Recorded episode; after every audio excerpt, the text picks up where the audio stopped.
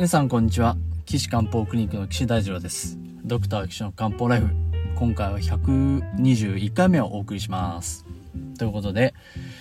えー、ダイエットとか痩せるとかについてねいろいろこうお話をさせてもらってきましたけれども今回はおすすめの運動ということでえー、取り上げさせていただきますけれども、まあ、やっぱりね、運動ね、きついの、きつい運動をやった方がいいです。やっぱそれは、あのー、自律神経を鍛えるっていう意味もありますよっていう話をね、あのー、前、前、前回ぐらいにもお話しさせてもらったんですけれども、そうするとやっぱりあの、人間使ってなかったね、機能が、こう、復活してきますので、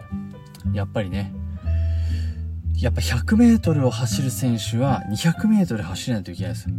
400メートル走るの選手は800走れないといけないんで、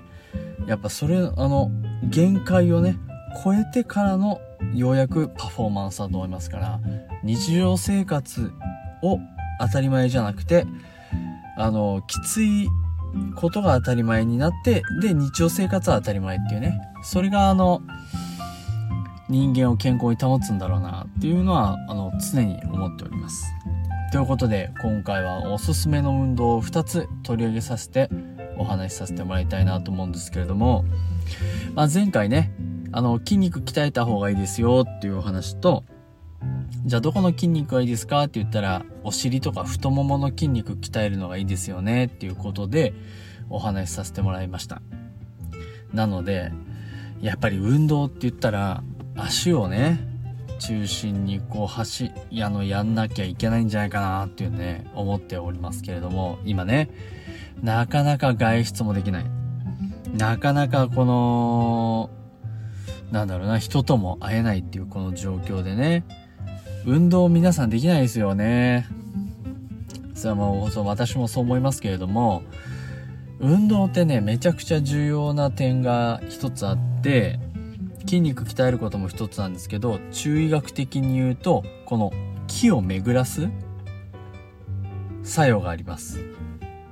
ほら皆さんあの運動した後ってこう気分がスカッとするじゃないですか。ね。爽やかになる。すがすがしく。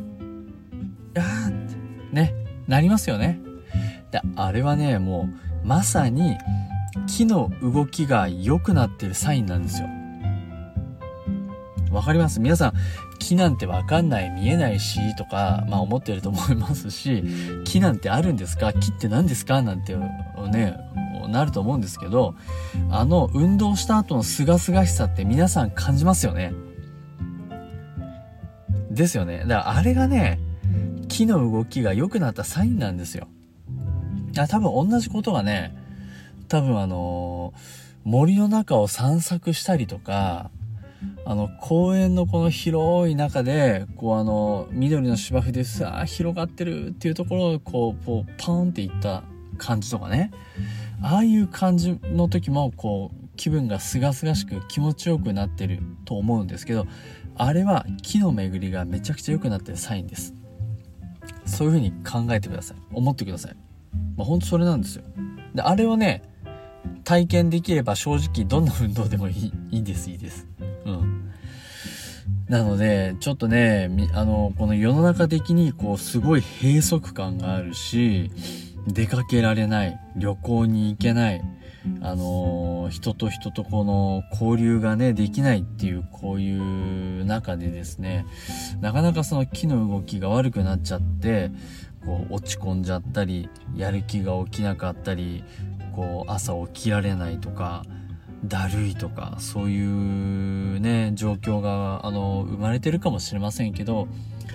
そこを無理やり頑張って運動することでリフレッシュされて気の巡りが良くなってまた一つ健康に近づきますから是非皆さんですねあのこういう時だからこそ運動を取り入れてやってください。先日あの僕が以前見てて元気になっちゃったから最近来なくなった患者さんがいるんですけど、まあそれすごいありがたいことですけどね。あのー、あのー、どっかの誰かの歌じゃないですけど、えっと、突然いきなりさ、メール、LINE が来たんですね。で LINE が来て「先生調子悪いです。動悸がしました。夜眠れません」なんてね来たんですなもうあのその方はねやっぱり気の流れが悪くてずっと治療しててすごく良くなったんであのー、お薬は郵送したりしてたんですけどそれでも調子悪くなっちゃったんであのどうですか？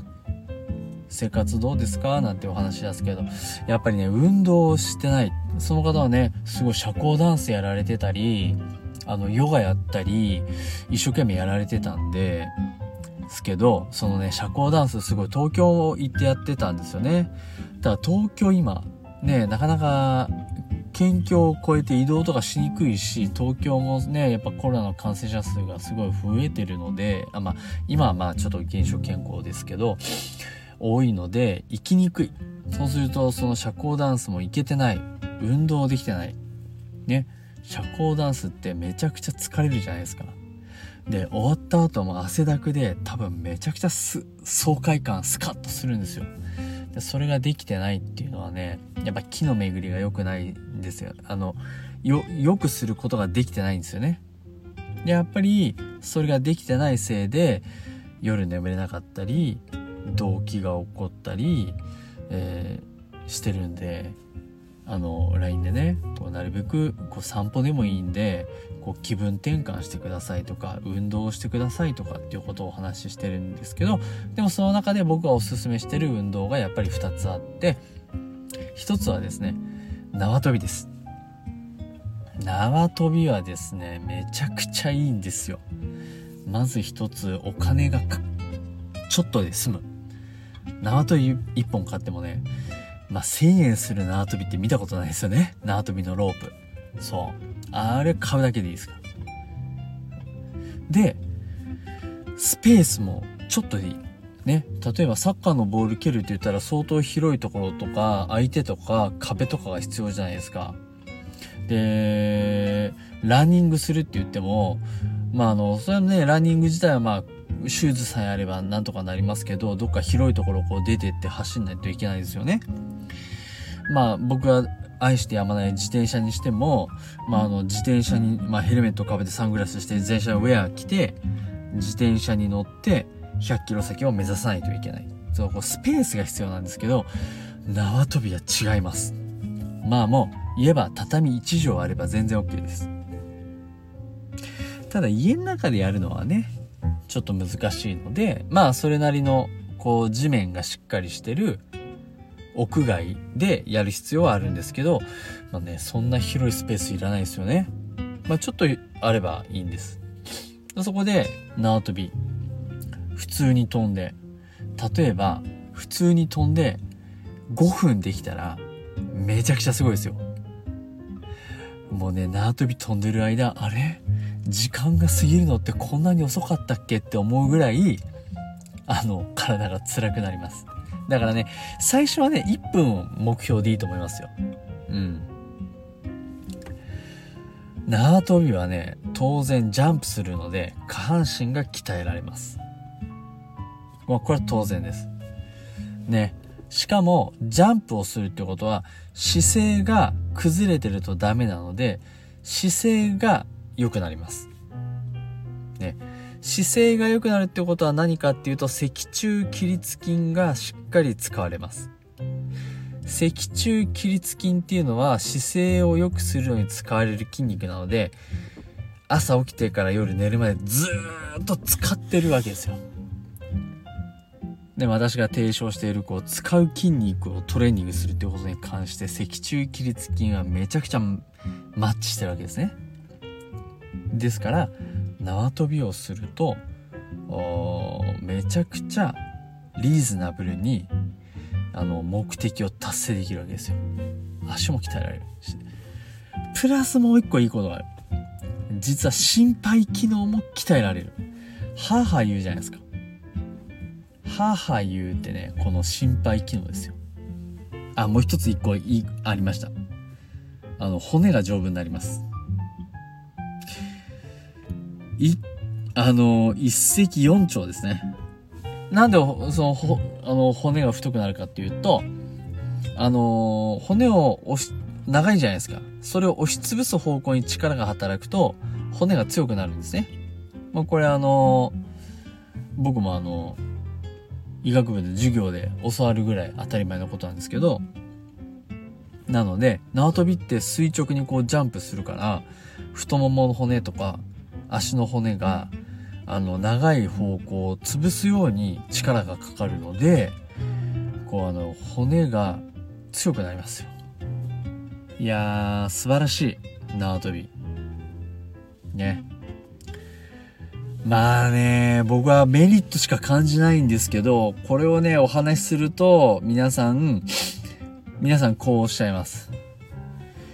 えー、だって縄跳び見てるしてるところ他の人に見られたくない。うーんまあ確かにそうかもしれませんね。まあデメリットそこです。ちょっとかっこ悪い。ね。ただね僕はそのちょっとかっこ悪いと健康を手に入れるを天秤にかけた時にどう考えても健康を手に入れる方があのー、重い。重要だと思うんですよ。ちょっとかっこ悪いは、ほっといてください。も うあの、私は違う。健康を手に入れるために縄跳びしてるんだと。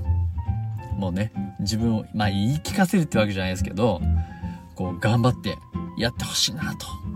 思って、縄跳びをおすすめしたいなと思います。で、もう一個はね、スクワットなんですけど、スクワットはね、あのー、重要な点は膝を開かない。そして足を平行にすること。こうガニ股になっちゃうね、ダメなんですね。そうすると膝痛めますから。そして腰を曲げないこと。腰曲げ、あの、猫背みたいに丸くなると力が逃げますし、